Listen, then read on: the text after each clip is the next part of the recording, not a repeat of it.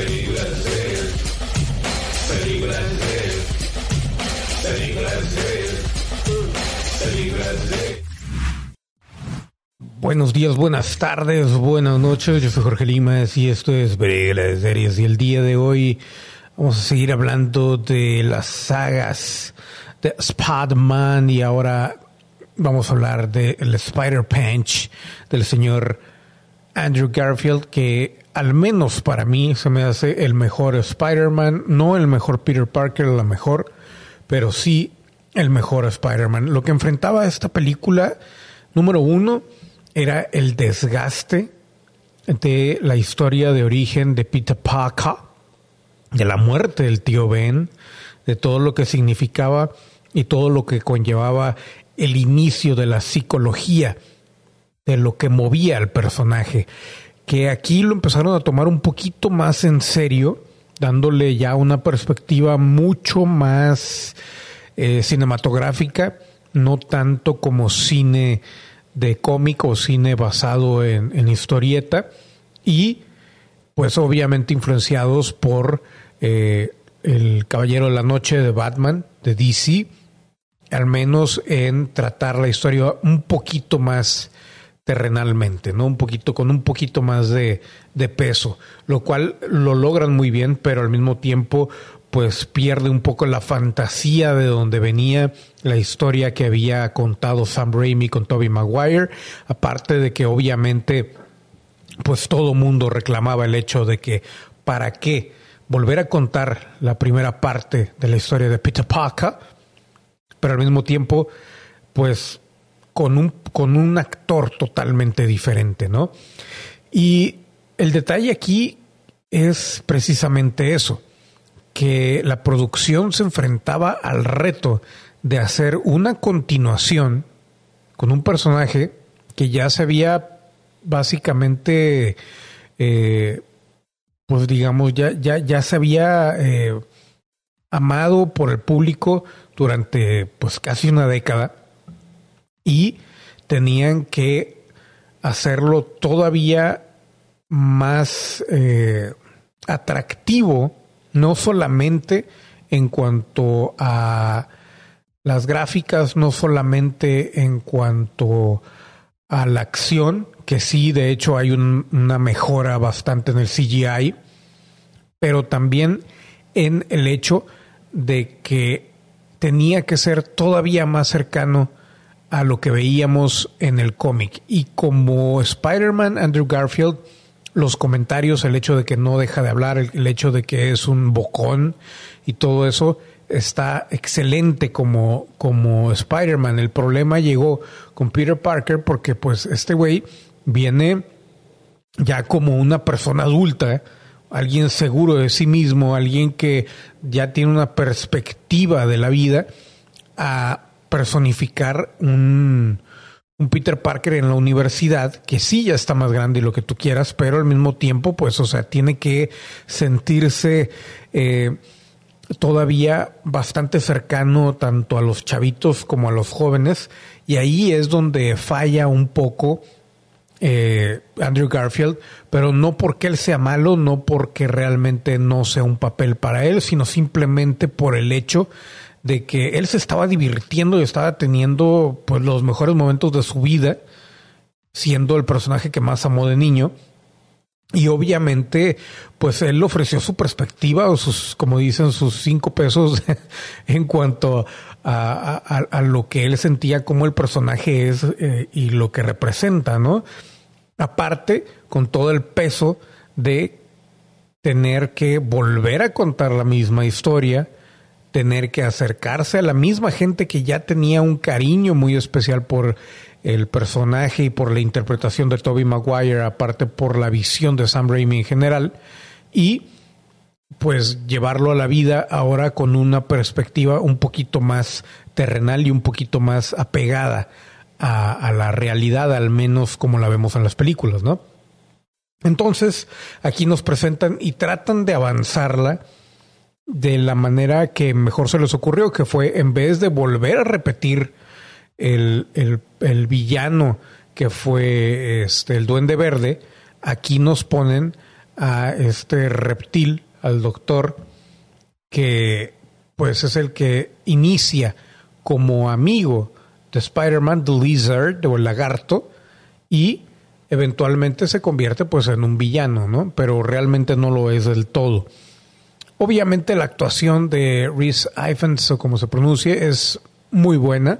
pero no se puede comparar con la magistralidad del señor Alfred Molina y el hecho de que la gente no estaba todavía del todo acostumbrada a, a tener a Andrew Garfield en el papel de Spider-Man, pues no ayudaba mucho. Lo que ayudó bastante fue Emma, Emma Stone interpretando a Gwen Stacy y que era la primera vez que veíamos a Gwen Stacy como Gwen Stacy y como es representada en los cómics, ¿no? Entonces era un cambio un tanto grande para la gente, ya sabemos cómo se comporta el público, sobre todo la masa, y pues la perspectiva sí era un poco, un poco cambiante, ¿no? En comparación de lo que habíamos visto de una manera mucho más vanilla o mucho más rosita con eh, Raimi Aquí era un poquito más crudo lo que presentaban, cualquier cosita, no mucho, pero pues sí a mucha gente no le terminó de agradar este cambio. El traje, y para mí, como les digo, el mejor Spider-Man es este Andrew Garfield como Spider-Man que a ser más entretenido, el, el, que deja de lado un poco el lloriqueo de que, ay, todo me sale mal, ay, no tengo suerte, ay, sino que simplemente va, hace, deshace, la caga, no la caga, pero se recupera y trata de seguir adelante. Ese es el Spider-Man que yo conozco, no el Spider-Man llorón de, de Toby Maguire, a pesar de que muchas veces ni siquiera decía pío, pero Toby Maguire nada más con los gestos que hacía, honestamente con eso era más que suficiente. La historia aquí creo yo que más que, que la acción aquí en esta película, lo que más eh, llama la atención es la perspectiva de la psicología que a pesar de que en la película original con Toby Maguire se haya mostrado eh, pues de manera bastante amplia las repercusiones de la muerte del tío, el tío Ben. Aquí creo yo que se sienten mucho más pesadas porque se ve desde una perspectiva un poquito más, eh, pues más de Peter y mucho más meditada, ¿no? Que realmente eh, tiene una influencia en cada movimiento del personaje y en el hecho de la culpa que siente al, al, al, al pues haber perdido al tío de la manera en que lo pierde y aparte, pues obviamente eh, intentar de alguna manera en cada persona inocente tratar de salvar a su tío, ¿no? Y esto es la historia de The Amazing Spider-Man, que a mucha gente no le terminó de agradar, pero que a mí en lo personal, bueno, pues a pesar de que la película no es del todo fenomenal, tiene sus momentos y el Spider-Man, el traje, se me hace de lo más genial que hay en el universo. La siguiente película es The Amazing Spider-Man 2, que es una de esas películas que volvemos a ver el error, el error de marzo, no es cierto, el error de meter a demasiados villanos en una sola película. Honestamente aquí yo veo a un Andrew Garfield mucho más cómodo con el personaje, mucho más cómodo como Peter Parker, porque ya avanzamos, ya mínimo ya salimos de esa de ese tropezón, de ese posible tropezón, de esa posible este pues complicación al tener que interpretar a un personaje que ya había sido amado y totalmente conocido por todos durante años en manos de Tobey Maguire y ahora ya lo había hecho parte de él, así que este Peter Parker no se siente ya tan niño, no se siente tan inseguro, se siente incluso mucho más cercano al comportamiento de un Spider-Man, ¿no? Eh, en el sentido de que con el traje, o sea, sin el traje, con el traje se siente más redondo, al menos para mí, el personaje, ¿no? Ya más a gusto con sus poderes, ya más a gusto con su control, autocontrol y demás. Pero lamentablemente, bueno, pues aquí quisieron apostarle nuevamente a la venta de muñequitos y eh, pues volvieron a partir de que la historia tenía que mezclar tanto a el señor Electro como también al Duende Verde. Y la historia extraña y escondida de los papás de Peter que pues no sabíamos hasta el momento qué había pasado con ellos y que de hecho en la historia original con Toby Maguire, bueno, no original pero la primera, este pues realmente no, no había sido explorado pero ni tantito, ¿no? Entonces era una cuestión este muy muy extraña o muy ambivalente en el sentido de que bueno, tienes demasiada historia por contar y solamente vemos fragmentos y se dice por ahí que hubo una, una macroedición de todo porque este pues la historia original era simplemente el hecho de este traer a un solo villano y hablar de la historia de los padres de, de Peter Parker, ¿no? E incluso hay una escena que ha circulado enormemente por internet, que es donde el padre de Peter Parker le dice, güey, sí seguimos vivos, pero estamos escondidos y bla, bla, bla. Y pues eso llega a afectar el hecho de tener a tanto personaje, pero realmente aquí es donde vemos ya a un, a un Amazing Spider-Man mucho más eh, cohesivo en el sentido de que ya se había encontrado el hilo de dónde colgarse o por dónde llevar la historia de este nuevo Spider-Man, pero al mismo tiempo le cortaron la vida muy, muy bruscamente al pues eliminar obviamente a Gwen Stacy, al,